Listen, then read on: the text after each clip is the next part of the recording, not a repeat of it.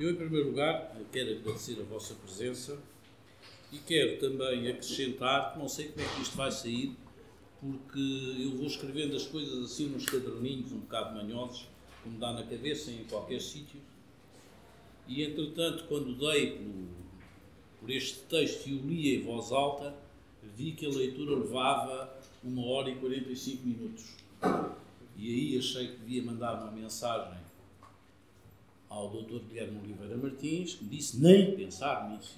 De modo que eu hoje de manhã estive, enfim, a cortar aqui umas coisas, cortei a lápis, não sei se o comboio volta e meia descarrila ou não descarrila, não é? Cortando e tal, sem olhar muito bem onde. E espero que isto, enfim, entre dentro de uns parâmetros aceitáveis para esta Eu posso-vos confirmar que vai entrar perfeitamente, o alerta de qualidade vai ser cumprido. E, portanto, pronto, vou procurando uh, ler ou dizer isto o melhor que possa. E, para começar, melhor abertura, e está ali o, Dr. Pedro Barreiros, melhor abertura para este roteiro de uma viagem ao Japão em fins de novembro de 2010 do que este texto intitulado Momiji, e publicado nos Serões no Japão de Venceslau de Moraes em 1925. Cito: O mês de novembro, para o sentimento profundamente amante do nipónico pelas coisas gentis da criação, é, fora de dúvida, um mês abençoado. É em novembro que floresce o crisântemo, o que já é dizer muito, mas convém advertir que as galas outonais não ficam por aqui. A coloração variada das folhas, um espetáculo aprazível. O verde viçoso e uniforme da paisagem no quadro pompejante que abrange a primavera e o verão pode, afinal, cansar os olhos, à força de monótona insistência. De improviso, o outono traz à paisagem tonalidades caprichosas, realça de loiros e vermelhos, doces à vista, impregnando-a dessa suave poesia melancólica que nos fala do fim de uma florescência, do fim de uma frutificação, do fim de uma colheita, da próxima nudez dos campos, expostos então à inclemência das refregas da chuva e das nevadas pois no Japão, mercê das circunstâncias especiais do clima e também da especialidade da própria vegetação, o espetáculo é, mais do que em outro qualquer canto do mundo, particularmente sedutor. Momiji. Ora, aqui está uma palavra que nenhum japonês deixará de pronunciar sem alvoroço. Momiji quer dizer, em geral, folhagem vermelha do outono mas aplica-se de preferência para designar uma certa árvore, aqui muito abundante, cujas folhas graciosamente digitadas o outono com intensíssimo deslumbramento ruboriza. Ao momiji chamam os franceses érable, chamam os ingleses maple e nós chamamos bordo, se não é. Penso que as espécies europeias não oferecem igual maravilha em colorido. Fim de citação. E Venceslau Moraes aponta, entre outros, o Parque de Kiyomizu, em Kyoto, onde iremos, como um dos sítios preferidos para se ir admirar os Momiji. Lá estaremos, portanto, em Kiyomizu, que fica em Nihon, Nihon, Nippon, Hinomoto, o nome do Japão, todos significando em japonês a origem do sol. As línguas europeias chamam este país, Nihon, Japan, Japon, Japão, etc. Todas estas designações vêm do português Japão, por sua vez proveniente da pronúncia japuan nos dialetos chineses de Fujian e Kwantung, da mandarim Jipun, que quer dizer o mesmo que Nippon a origem do Sol. Isto tudo já nos explicava João Rodrigues, o Tsuzu, ou intérprete, no século XVI. O mesmo jesuíta português, autor da arte da língua japoia, nos ensinava também o significado e a construção do kanji, kanji sendo o caractere chinês usado na escrita japonesa, tan, que quer dizer céu. Antes de encetarmos o nosso percurso pelo Japão, vejamos o que já notava São Francisco Xavier, quando explicava que chineses e japoneses não entendem a fala uns dos outros. Estou a citar, estou a ler Francisco Xavier. Por serem muito diferentes as respectivas línguas. Mas os japoneses que conhecem a escrita chinesa podem fazer entender-se por escrito, ainda que não pela fala. Esta escrita chinesa, dizia Xavier, é ensinada nas universidades do Japão e o povo comum considera os bons os que a compreendem muito instruídos. Cada letra chinesa significa uma coisa, e assim, quando os japoneses a aprendem e escrevem, anotam o respectivo significado por cima da letra. Letra chama-lhe São Francisco Xavier. Por exemplo, se a letra significa homem, desenham a figura de um homem por cima da letra, e assim por diante para todas as outras letras. E assim, as letras significam palavras. Logo, quando um japonês lê essas letras, lê-as em japonês, enquanto um chinês as lerá na sua própria língua. O resultado é que podem entender-se um ao outro na linguagem escrita, mas como as duas línguas são tão diferentes, não podem entender a fala um do outro. Isto, ainda hoje, é exatamente assim. E já agora, olhando para a influência cultural da China eh, no Japão, que se inicia por volta do século VI, alguns entre 530 e 560, com a chegada do budismo, e prolonga-se militantemente até o último quartel do século VIII.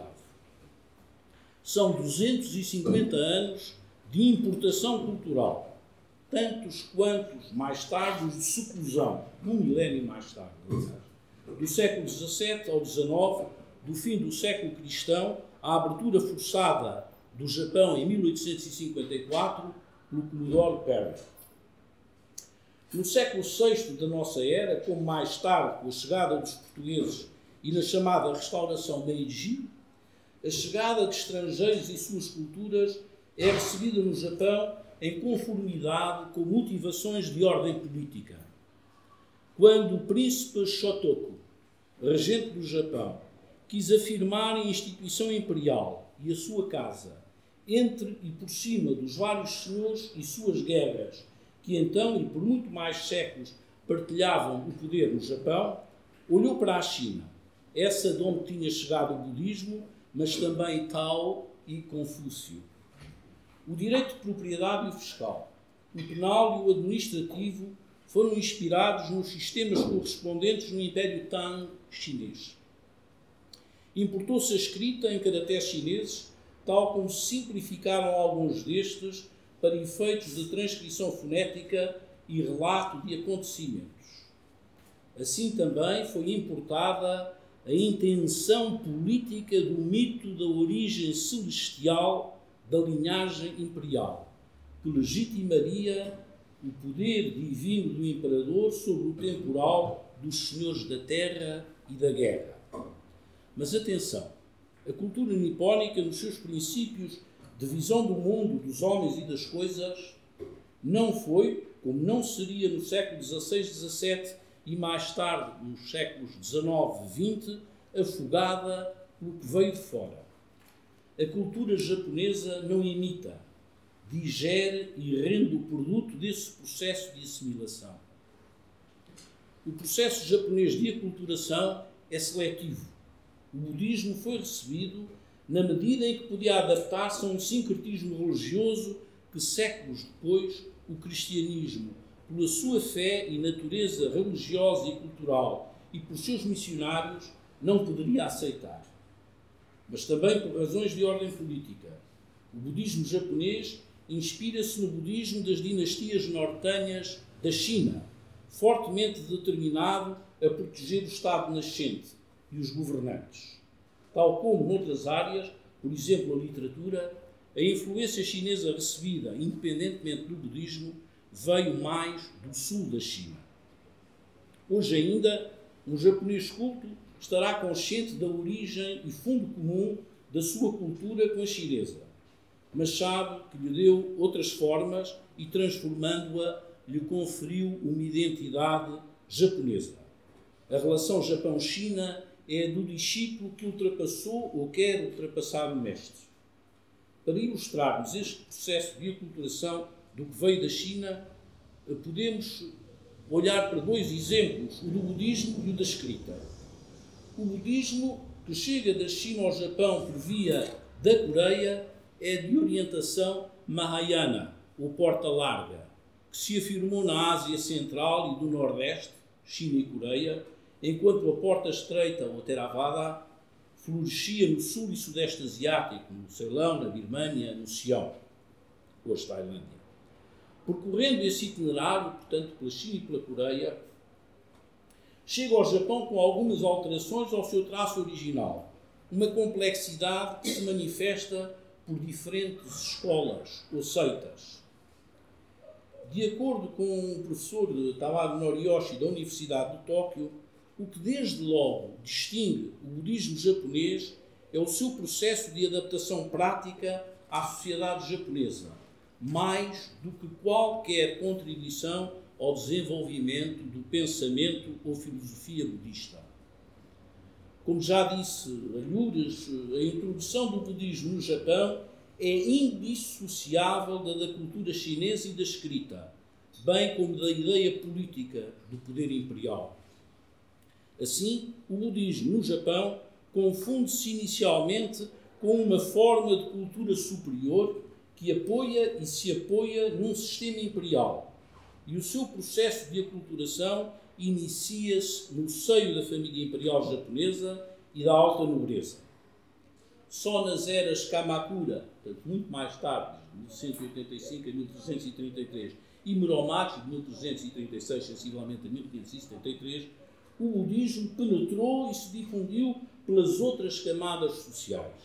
Curiosamente, essa expansão coincide com a do poder militar, shoguns, e da interferência dos mosteiros budistas no poder secular. Aliás, daí surgirá outra característica marcante do budismo japonês, a sua íntima ligação ao poder político, ao Estado, com obrigações recíprocas de patrocínio e controle estatal das organizações budistas e, da parte destas, de apoio moral e espiritual ao Estado e percepção de emolumentos. Já na era Nara, que é de 710 a 794, quando Nara foi capital, o governo promovia o budismo, mas controlava rigorosamente, através de um abrangente código administrativo e penal, os padres, monges e monjas budistas. Tal controle será ainda reforçado depois da expulsão do cristianismo pelo shogunato Tokugawa, que vai de 1603 a 1868. Um terceiro traço característico do budismo japonês é o seu fortíssimo laço com a família, tradicionalmente considerada a célula fundamental da sociedade japonesa. Pessoalmente, creio que há aqui um elemento confucionista também. Confúcio aparece no Japão com a cultura chinesa, a escrita e o budismo, e entre os elementares ideais que propõe está precisamente o da solidez intrínseca da família com o respeito dos anciãos e o culto dos antepassados. Seja como for, com a popularização do budismo, os serviços e ritos funerários japoneses apesar de todos os esforços em contrário do clero shintoísta, que aliás, depois da restauração Meiji, assegura esses e outros ritos religiosos da Casa Imperial, são ainda hoje quase sempre budistas. No sincretismo religioso japonês, casa-se Shinto e enterra-se budista. Finalmente, elementos e práticas mágicas, uns originários do budismo tântrico indiano, Outros correspondentes a crenças autóctones antigas marcam o budismo japonês, sobretudo nas seitas Shingon e Tendai, com o uso de símbolos e gestos mágicos. Se podemos afirmar que os elementos tântricos serão originalmente budistas, a maioria das práticas mágicas, parece-me, resulta da propensão nipónica ao sincretismo religioso e da osmose com crenças animistas e shintoístas. Ainda hoje, o povo japonês é inata e profundamente supersticioso. Na nossa viagem pelo Japão, visitaremos o templo de Horyuji, erigido em 607 pelo príncipe regente Shotoku, o tal que protegeu a introdução do budismo no Japão, e com muitas estruturas ainda existentes que resistiram ao tempo, às guerras, aos terremotos e aos incêndios. E são estruturas em madeira.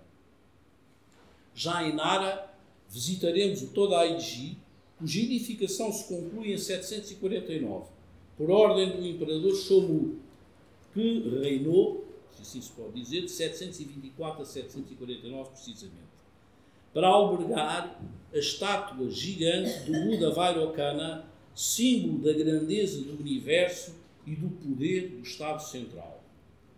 Com a transferência da capital de Nara para Kyoto, no início do período Heian, o período Heian vai de 794 a 1160, mais ou menos, duas novas escolas de budismo japonês se afirmam, Tendai e Shingon. A maior contribuição de ambas, ainda que diferentes noutros capítulos, à futura orientação do budismo japonês foi a da abertura a uma síntese religiosa que abrangeria budistas e não budistas, ou seja, a fundamentação ideológica da fusão no espírito japonês do shintoísmo e do budismo, e do correspondente recurso a ritos esotéricos de natureza essencialmente mágica.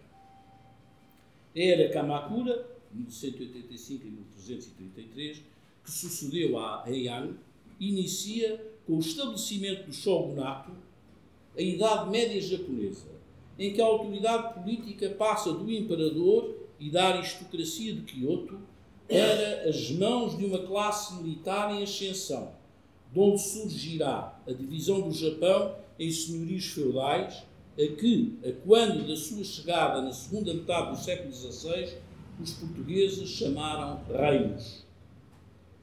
Três novas seitas budistas se desenvolverão a partir da escola Tendai a da pura terra, o Jodo, a Zen e a Nichiren. A Zen surge como inovadora no Japão, mas tem raízes no budismo primitivo. A prática da meditação, dhyana em sânscrito, chan em mandarim, Zen em japonês. E fora muito divulgada na China da dinastia Sung. O budismo Zen interessa-nos aqui particularmente para, pela sua relação com a classe militar dos samurai em cujo surto assenta o estabelecimento do shogunato e feudalismo japonês que se prolongará do início do período Kamakura em finais do século XII à queda do shogunato Ashikaga, fim da era Muromachi, na segunda metade do século XVI, por imposição do general Oda Nobunaga, que inicia o movimento de reunificação do Japão e privou os jesuítas portugueses que ali desembarcaram por essa altura. Em Kyoto visitaremos vários templos zen, com seus jardins, e lembraremos as discussões filosóficas entre monges zen e jesuítas que ali tiveram lugar. Nanzenji, o mais importante desses templos, edificado no último quartel do século XVI, perto do pavilhão de prata Ginkakuji, construído em 1492 por Shogun Ashikaga Yoshimasa. Em Kyoto Ocidental, visitaremos o Kinkakuji, ou Pavilhão Dourado, edificado pelo avô de Yoshimasa, Yoshimitsu, que foi um shogun, da família Ashikaga, mas que se fez monge budista aos 37 anos. Ryoanji, templo fundado por Daimyo Hosokawa Katsumoto em 1473. Um século mais tarde, um Hosokawa converter-se ao cristianismo. E já no fim do século XX, um Hosokawa católico foi primeiro-ministro do Japão. Em Ryoanji se encontra a quintessência do Jardim Zen, desenhado por Soami. Perto do Ryoanji está o templo de Miyoshinji, fundado em 1337 e que ainda hoje alberga o sino mais antigo do Japão fundido em 698. E um sino português, que lá está, de 1577. O Kiyomizu-dera, que visitaremos, não só parte do arvoredo à volta, mas o próprio templo, está ligado a uma escola de budismo de Nara, a Rosso, tal como o templo de Kofukuji, em Nara mesmo, que também visitaremos. Como, aliás, perdão, como aliás outros, uh, outros monumentos uh, desta, desta época, deste período. Entre eles, isto tem a ver com o budismo da Terra Pura, que concentra a sua devoção no Buda Amida. Uh, Buda Amida habita o paraíso, a Terra Pura, que é o Byodoin, também em Kyoto, construído em 1053 pelo Shogun Fujiwara. É um belo exemplo da arte budista desse período. É um templo muitíssimo interessante, porque na sua concepção arquitetónica ele surge como uma fênix que acaba de pousar e que tem as suas asas eh, abertas. O primeiro registro militar da designação samurai data do século X e designa os guardas do Palácio Imperial em Kyoto. Depois, samurai será a designação de uma elite guerreira com estatuto definido e difícil de adquirir. Os samurais estavam ao serviço do imperador, ou de um senhor feudal, daimyo, ou de um senhor da guerra, e tinham a segui-los e servi-los numerosos soldados de infantaria, de cujos feitos e nomes não reza a história. Mas alguns deles, pela sua bravura, ascenderam à classe da nobreza guerreira que os samurais formavam. Shogun significa comandante em chefe para a supressão dos bárbaros. E o primeiro do título foi Minamoto Yoritomo, cuja efígie poderemos ver em Nikko, que é o mausoléu do Shogun Tokugawa, perto de Tóquio. O título foi-lhe conferido em 1192. Foi o primeiro shogun da história do Japão, com esse título. Pelo imperador, que desde então se tornou num símbolo apenas da identidade japonesa, ficando o poder político e militar entregue ao shogun, que, enquanto foi da família Minamoto, se estabeleceu longe de Kyoto, em Kamakura. Cabe aqui referir que a história do Japão se inicia com a introdução da escrita, a história escrita do Japão. Com o budismo vindo da China por via da Coreia, na segunda metade do século VI, como disse, se divide em períodos que vamos nomear. De 552 a 710, estas datas são todas aproximativas, como é evidente. O período Asuka ou Kofun, de 710 a 794, Nara, do nome da cidade, foi a primeira capital permanente do Japão. De 794 a 1185, Heian, de Heian-kyo, antigo nome de Kyoto, que assim se tornou na segunda capital permanente do Japão. De 1185 a 1333, Kamakura, do nome da cidade, que é perto de Tóquio, em que se estabeleceu o governo Bakufu do primeiro shogun. De 1338 a 1573, Muromachi, período do shogunato da família Ashikaga. De 1500, este, este tempo, portanto, do shogunato da, da família Ashikaga, onde houve uma série de guerras civis na parte final, eh, quase toda a gente conhece uma série de filmes do, como é que eles chamam, do Kurosawa, sobre aquelas guerras, mais ou menos nessa De 1568 a 1600, Azuchi Momoyama, o período da unificação do Japão, sob a égide dos senhores da guerra Oda Nobunaga e Toyotomi Hideyoshi. De 1603 a 1867, Tokugawa, é o Tokugawa, do nome desta família, que depois da vitória de Tokugawa Ieyasu na Batalha de Sekigahara, ele foi nomeado shogun, aliás, em 1603, governou o Japão durante mais de 250 anos, período também conhecido por ser o da seclusão Saikoku, portanto, do Japão fechado ao exterior. De 1867, restauração imperial do Meiji em diante, as eras correspondem aos reinados dos imperadores Meiji Taisho, Showa, que nós conhecemos por Hirohito, e o presente, que é o Heisei.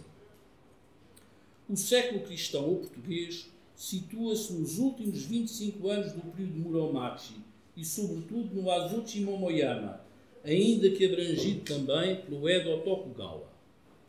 Mas a era Momoyama foi um período de 40 anos de vitalidade, com os generais Oda Nobunaga e Toyotomi Hideyoshi a substituírem-se ao shogun Ashikaga e a iniciarem um movimento de unificação e centralização política do Japão. Foi nesse tempo que muitos daimyo edificaram esplêndidos castelos e se desenvolveram cidades onde uma nova burguesia de comerciantes ricos surgiu do intercâmbio económico e cultural com o estrangeiro. Com ela, artistas e artesãos criaram, com inspiração na vida cotidiana e nas obras vindas do exterior, com os portugueses, artes decorativas, pintura de biombos, portas, paredes, escultura, esplendor, exuberância e criatividade adjetivam as obras de arte desse período. Azuchi, topónimo do castelo de Oda Nobunaga, que Luís Foz descreve, Momoyama, da associação topográfica com o castelo de Hideyoshi. Eu queria dizer que vamos visitar em Kyoto o Nijojo, que é o castelo da Segunda Avenida. Uh, Nijo quer dizer Segunda Avenida, ou Segunda Rua, Jo, que Jo é castelo, e que é um exemplo muitíssimo curioso, porque terá sido, teve três construções, a que vamos ver é a terceira. Luís Frois descreve a primeira, uh, foi primeiro dirigido por um dos shoguns Ashikaga, depois foi destruído, depois o Oda Nobunaga ajudou o irmão deste shogun uh, Ashikaga a construir uma segunda versão do, do castelo, que também foi posteriormente destruído e finalmente o que nós vamos visitar foi edificado já pelo Tokugawa Ieyasu.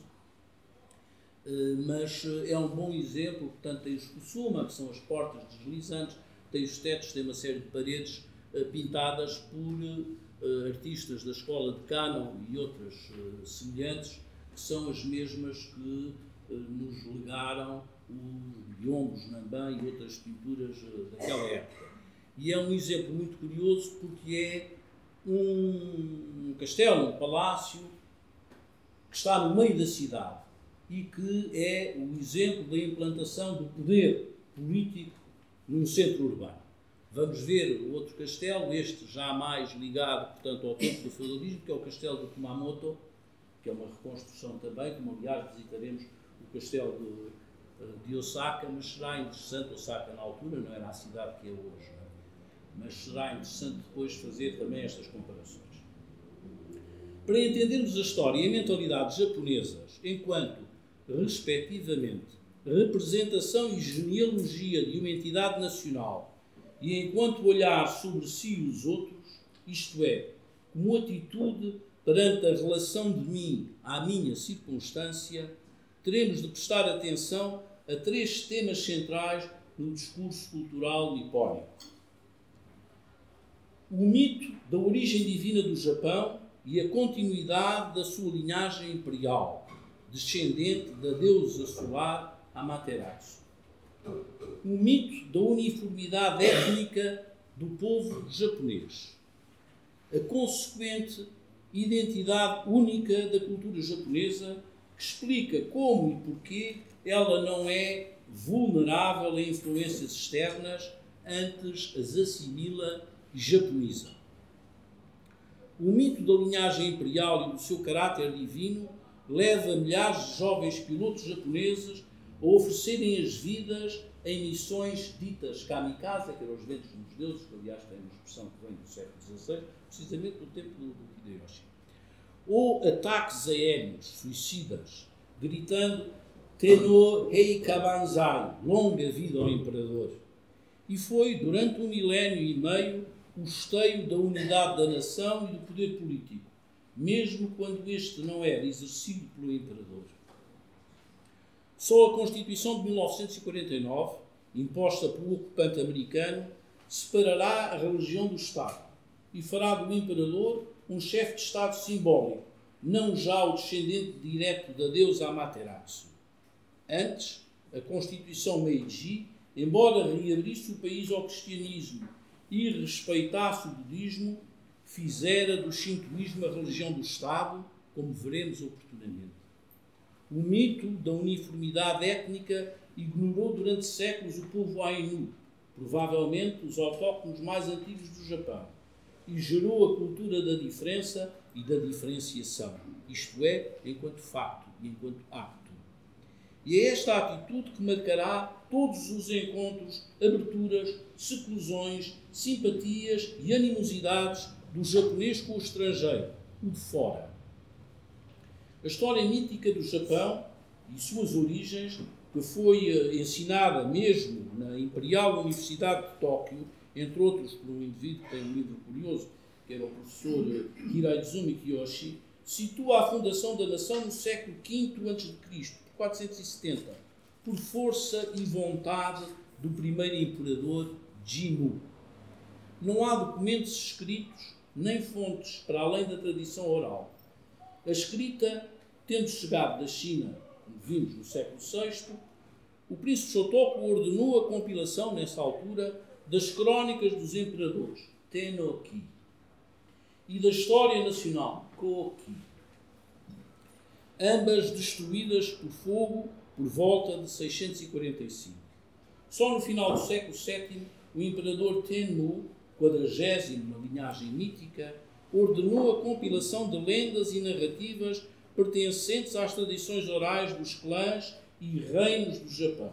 Assim, o registro das coisas antigas, Kojiki, foi terminado em 712 e o mais volumoso registro das crónicas do Japão, Nihon Shoki, em 720.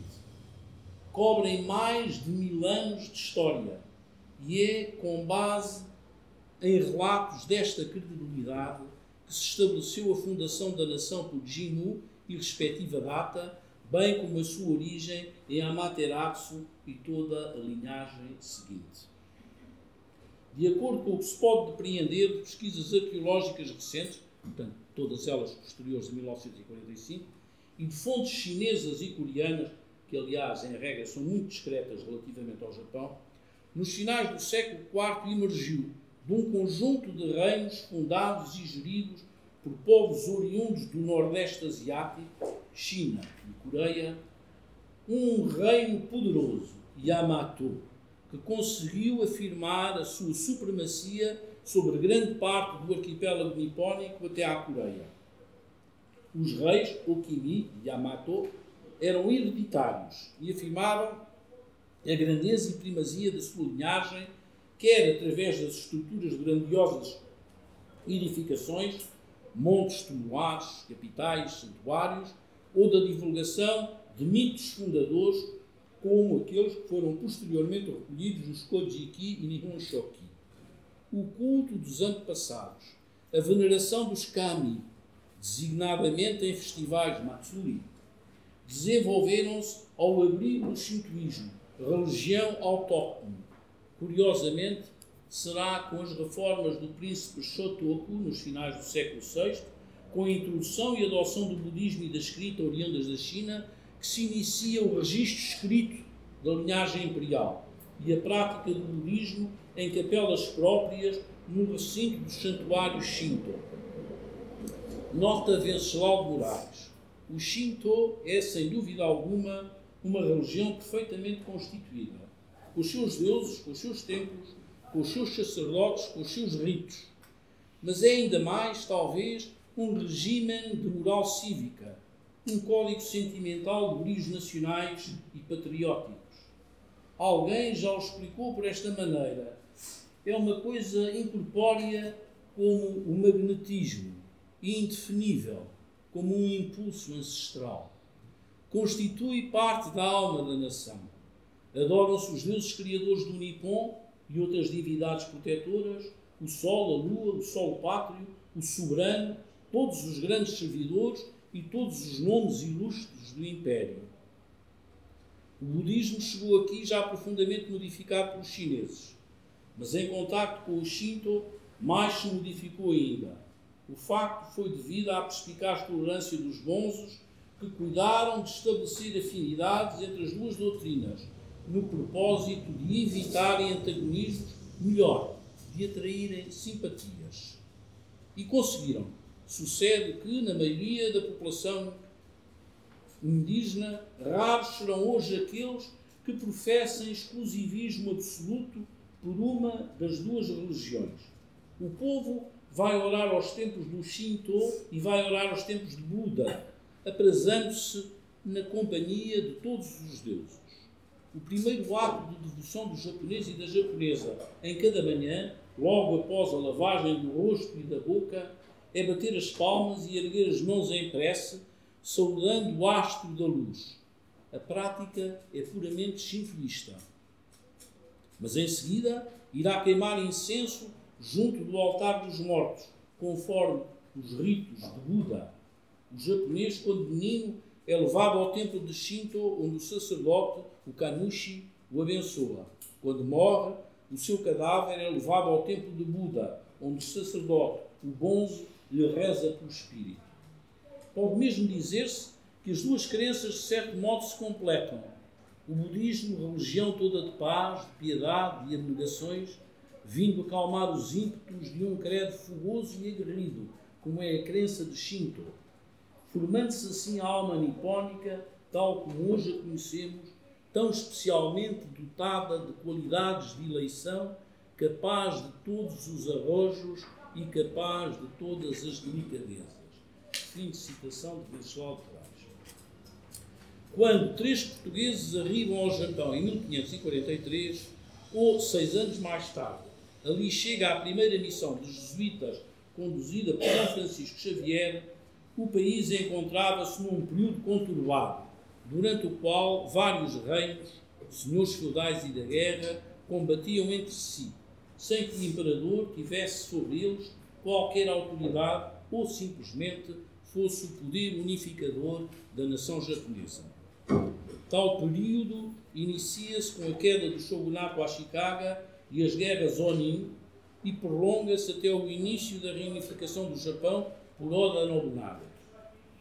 São Francisco Xavier deixa Goa em 15 de abril de 1549, acompanhado de três cristãos japoneses, um dos quais, Yajiro, era um samurai, sendo provavelmente os dois outros seus servidores, que com ele haviam fugido do Japão na nau sob a proteção de Jorge Alves e que Xavier tinha encontrado em Malaca em dezembro de 1547. Xavier chegou, aliás, também acompanhado pelos jesuítas Padre Cosme de Torres e São João Fernandes. Desembarca no Japão, em Kagoshima, que é a terra de natal de Yajiro, a 15 de agosto de 1549. E aí é recebido de braços abertos pela população conterrânea do seu fiel japonês. Xavier terá de corrigir mais tarde ideias e informações obtidas quer de relatos portugueses, quer do próprio Yajiro sobre o Japão, designadamente a de que se tratava de um império unido e São Francisco Xavier entendera que a sua primeira tarefa, quando chegasse ao Japão, seria a de pedir uma audiência ao imperador, e as inerentes às práticas religiosas japonesas e ao significado de vários termos pertinentes. O tempo e o modo, é interessante estar a dizer o tempo e o modo nesta casa. O tempo e o modo do Japão. Na hora de chegada dos portugueses, será a circunstância em que se desenvolverá o chamado século cristão, com o início e progresso rápido da evangelização e depois com as perseguições até ao martírio de muitos, incluindo japoneses, e à expulsão de todos os missionários e portugueses, incluindo mercadores. As rivalidades entre senhores feudais, a sua própria concorrência ao batismo cristão para obterem armas de fogo e os benefícios do comércio exterior, o posterior movimento de unificação sob os generalíssimos Nobunaga e Hideyoshi, e o primeiro shogun Tokugawa. A influência política das seitas e mosteiros budistas que rivalizavam entre si e que se fazia sentir desde o príncipe Shotoku, mas sobretudo durante e depois do período Kamakura. A desconfiança dos japoneses alimentada por recém-chegados ingleses e holandeses de que a evangelização visava objetivos de cruzada e conquista política. Tudo isto pesou no destino do cristianismo e dos portugueses no Japão.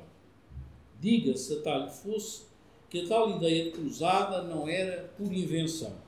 Xavier, Valignano e outros jesuítas tiveram muitas vezes de fazer frente a conceitos firmados nas cortes ibéricas e nas elites portuguesas e espanholas, bem como na mentalidade missionária de outras ordens religiosas, para as quais o Japão surgia como um novo Peru, se assim me faço entender, terra de conquista temporal e espiritual. Mas é sobretudo interessante observar os sucessos e insucessos do cristianismo no Japão de um ponto de vista cultural. Se o budismo se japonizou, o que se passou com a inculturação do cristianismo? E político? Seria a cristianização dos daimyo e das populações de certos reinos uma ameaça à independência nipónica ou um obstáculo ao movimento de unificação que seria finalmente vitorioso com o estabelecimento do shogunato Tokugawa? Noutra palestra, cito longamente uma entrevista a Shusaku Endo, o Graham Greene japonês. A dado passo, o escritor católico interroga-se sobre o estrangeirismo do seu catolicismo. De onde virá essa impressão, hoje ainda forte entre os japoneses, de que o cristianismo é uma religião estrangeira? Para o professor Suzuki Norihisa, há para tal duas ordens de razões. Uma intrínseca tem a ver com elementos próprios ao cristianismo, outra extrínseca com aspectos da mentalidade e sociedade japonesas. E observa que as épocas em que o cristianismo progrediu rapidamente no Japão foram períodos de mutação social e subversão de valores. Anos marcados por uma procura imperativa de uma nova ordem. O século XVI e o movimento de unificação do Japão, pondo termo às guerras civis, a restauração Meiji no século XIX, acabando com o shogunato Tokugawa, a ocupação americana que se seguiu à derrota do Japão na Segunda Grande Guerra. Nessas alturas, diz o professor Suzuki, o estrangeirismo do cristianismo tornou-se um dos seus maiores trunfos. As pessoas voltaram-se para o cristianismo precisamente por representar algo novo. Este sentido de estrangeirismo foi reforçado pela convicção missionária de que o cristianismo devia ser proclamado em forma pura, o que, com efeito, significava uma apresentação do cristianismo que tinha poucos pontos de contacto com a cultura japonesa. Por outro lado, e como analisamos os japoneses têm um fortíssimo sentimento de identidade e homogeneidade cultural e étnica, que os leva a distinguir com nitidez o estrangeiro do nacional.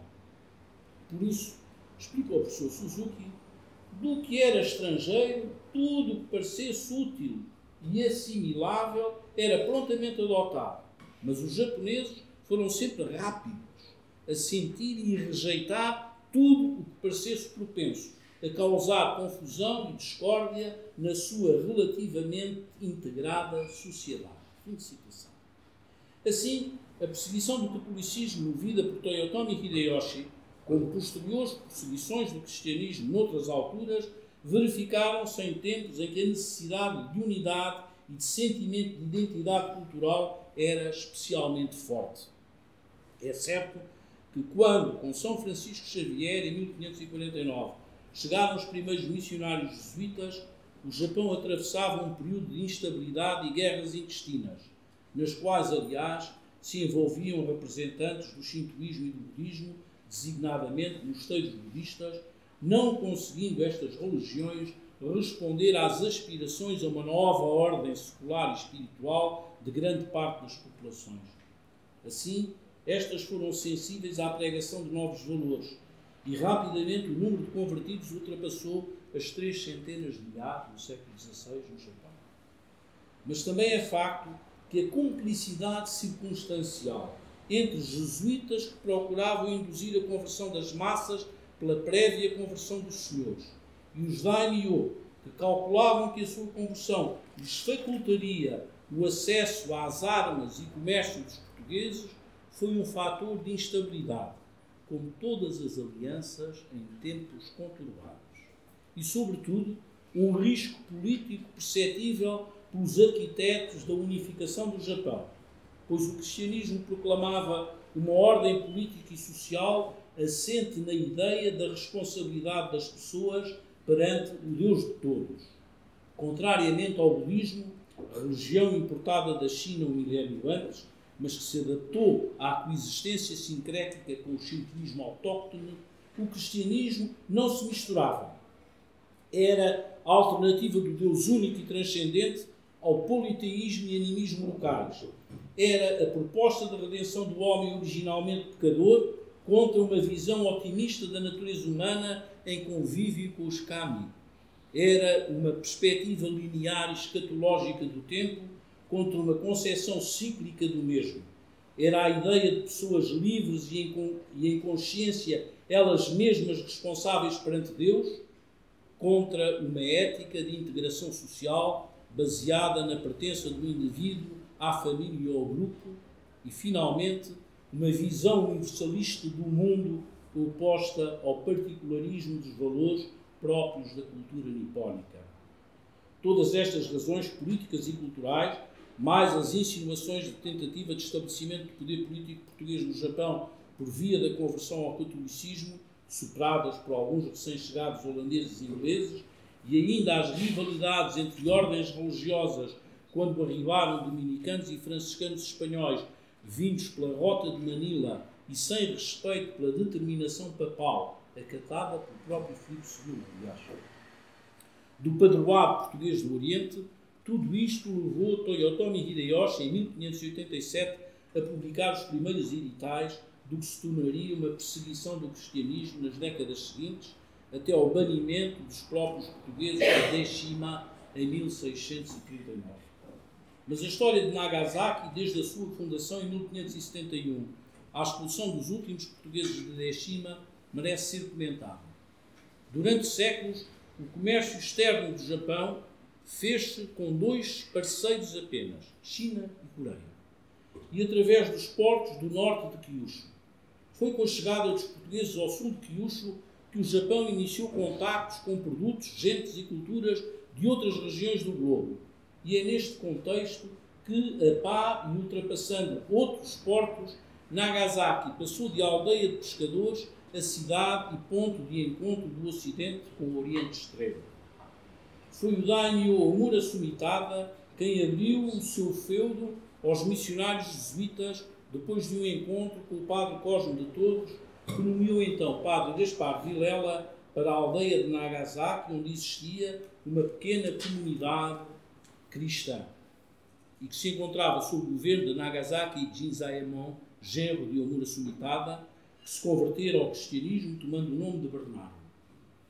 E é pela cristianização da população local, da proteção oferecida por Omura Sumitada, que os jesuítas se vão ali estabelecendo e para lá levando cristãos perseguidos noutras áreas. Em 1570, o padre Melchior de Figueiredo começou a estudar a Bahia, bem protegida por cadeias de montanhas à sua volta, para a eventualidade de desenvolvimento de um porto comercial. E no ano seguinte, já se urbanizava a cidade de Nagasaki, onde afluíram mercadores oriundos de outras cidades portuárias. Nesse mesmo ano, a nau de Tristão Vaz da Veiga entrou e fundiou na Baía de Nagasaki, inaugurando o ciclo de visita anual da nau do Trato. A riqueza de Nagasaki vai então crescer e gerar a cobiça e a ameaça de outros senhores feudais e de, outros, e de outras cidades portuárias. Ela é a função do comércio com os portugueses, sustenta a missão jesuíta e a expansão do cristianismo. Por sua vez convertido, Dom Bartolomeu, nome cristão de Onura Sumitada, oferece em 1580 o porto de Nagasaki aos jesuítas, que passam a administrar a cidade até 1592, ano em que Toyotomi Hideyoshi a submeteu ao poder do governo central que, entretanto, se afirmava a par da unificação do Japão. Inicialmente, Hideyoshi, tal como seu antecessor Oda Nobunaga, que entrara em guerra aberta com os mosteiros budistas, e a sua influência política, chegando ao ponto de arrasar em 1571 todos os mosteiros do Monte Hiei, que é perto de Kyoto, e matar todos os monges budistas, era bem disposto relativamente ao catolicismo. O padre Luís Frois pretende mesmo que ele se teria, ele, Hideyoshi, se teria convertido não fosse o preceito moral impeditivo da poligamia e da concubinagem. Há, aliás, quem suspeite que o banimento dos, dos missionários do Japão terá sido um gesto de raiva por uma cristã ter recusado ser concubina de Hideyoshi. Mas razões políticas determinaram as medidas decretadas contra a cristandade japonesa e os seus missionários. Houve certamente quem intrigasse junto do Kampaku em virtude do controle pelos portugueses de Nagasaki, seu porto e comércio, da ascensão em fortuna e força dos daimyos cristãos, alguns dos quais levaram o zelo ao ponto de destruírem mosteiros e templos shintoístas e budistas. Hideyoshi receou que esse poder ascendente conduzisse à subversão da sua autoridade sobre o Japão, ameaçasse o processo de unificação e centralização em curso e que o cristianismo destruísse os valores, usos e costumes tradicionais do povo japonês. Mas, por outro lado, Hideyoshi evitou aplicar na totalidade as disposições do decreto anticristão. Astuto, percebeu que separar o comércio exterior do cristianismo e dos portugueses seria um processo demorado, sendo arriscado forçá-lo em demasia, pois poderia levar daimyos cristãos a sublevarem-se com o apoio português. Assim, mantendo a ameaça, foi tolerando a prática cristã e a permanência dos jesuítas, enquanto ia incitando mercadores japoneses a aventurarem-se em navios próprios para o exterior e enviava a Manila para encetar comércio com os espanhóis das Filipinas, mensageiros seus. Data dessa altura a vinda de missionários espanhóis, franciscanos, dominicanos, agostinos para o Japão, em desrespeito das bulas papais e do padroado português do Oriente entregue aos jesuítas, tendo sido, por 69 anos, o porto por excelência dos portugueses e, por 35, a sede da missão católica, Nagasaki, que vamos visitar, chegou a ser sede de bispado e dispunha de numerosas igrejas que serviam uma população maioritariamente católica. Aqui nasceu a voga e a moda namba, e daqui o gosto e estilo portugueses se foram propagando pelo Japão. Cito um saboroso trecho de um relato de uma missão ao Miyako, que era Kyoto, capital, em fevereiro de 1590, feito pelo padre Alessandro Valignano.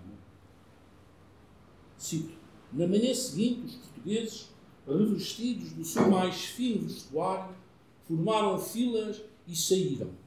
Era um espetáculo maravilhoso ver cachos de gente que se reuniram, vindos de longe e de perto, para ver a procissão antes dela chegar a Miaco. À medida que nos aproximávamos da cidade, todas as ruas por onde passava a nossa procissão estavam cheias de gente sem conta. E todos os que observavam esta ligeira procissão de inabituais e exóticas pessoas que passeavam em vestidos resplandecentes estavam muito admirados e falavam uns com os outros, dizendo que cada um dos da procissão devia ser um bodhisattva descido dos céus. Fim de citação. E o que diz João Rodrigues de Souza, outro jesuíta, numa carta?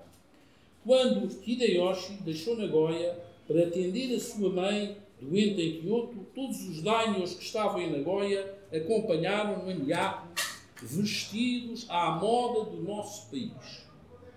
Os alfaiates de Nagasaki estão todos tão ocupados que não têm um momento para poupar e ainda assim o acompanharam a Miyako. Recentemente, joias de âmbar, cordões de ouro e botões tornaram-se populares entre eles. Agrada-lhes a nossa comida, especialmente ovos de galinha e carne de vaca, que os japoneses antes detestavam. O próprio Hideyoshi começou a gostar grandemente desses alimentos. É bastante admirável como tantas coisas dos portugueses acabaram por ter tão boa fama entre eles. Fim de citação.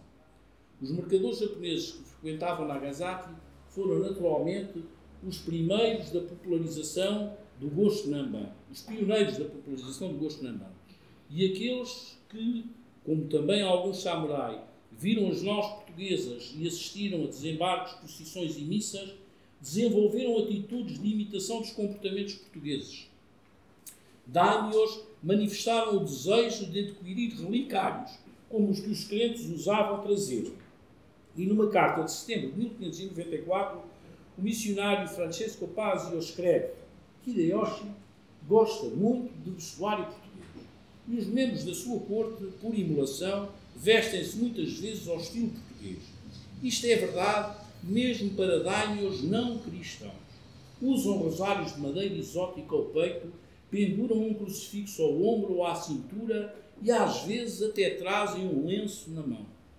Alguns, especialmente dispostos à gentileza, decoraram o Pai Nosso e a Ave Maria e recitam-nos enquanto andam pela rua. Não o fazem por troça dos cristãos, mas simplesmente para mostrarem a sua familiaridade com a última moda, ou porque pensam que é coisa boa e eficaz para o sucesso da sua vida cotidiana.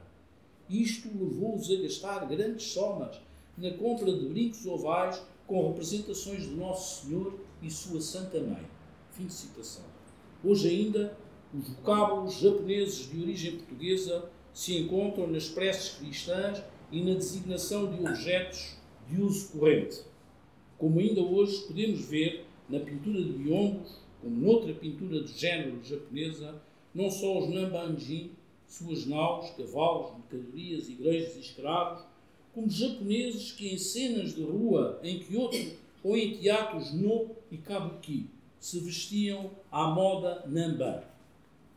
Mas a cultura Namban no Japão foi muito mais longe ainda. Despertou a curiosidade por outras regiões do globo, por outros povos, costumes e conhecimentos na astronomia, na geografia, na cartografia, na medicina. Como médico se distinguiu o padre Luís de Almeida, cristão novo, que entregou a sua fortuna e a sua vida à companhia de Jesus como nos conta o padre Luís Frois. O padre Luís de Almeida havia já 30 anos que estava na companhia em Japão e tinha quase 60 anos de sua idade. Foi uma das pessoas de quem Deus Nosso Senhor muito se serviu nestas partes. A ele se pode atribuir a fundação da Casa de Bungo, que depois foi colégio, e ainda das mais que naquele tempo havia, porque ele as sustentava todas com a esmola com que entrou na companhia e com sua indústria sustentou muitos anos os padres e irmãos e as casas. Ele foi o que inventou fazer o hospital em Bungo, junto de nossa casa, onde se recolhiam as crianças ajeitadas, filhos de gentios, que por sua pobreza têm por melhor remédio matá-los, quando nascem. Ele curava, sendo irmão, por suas mãos, todos os doentes de chagas e podridões afistoladas, e de todas as enfermidades que ali pela fama concorriam por ser coisa tão nova em Japão e os remediava corporal e espiritualmente. E tinha ali feita uma botica com tantos materiais e mesinhas que mandava vir da China, que para tudo se achava remédio em sua caridade. Fim de citação. Luís de Almeida efetuou a primeira operação cirúrgica realizada no Japão introduziu na alimentação das crianças o leite de vaca. Muito obrigado pela vossa atenção.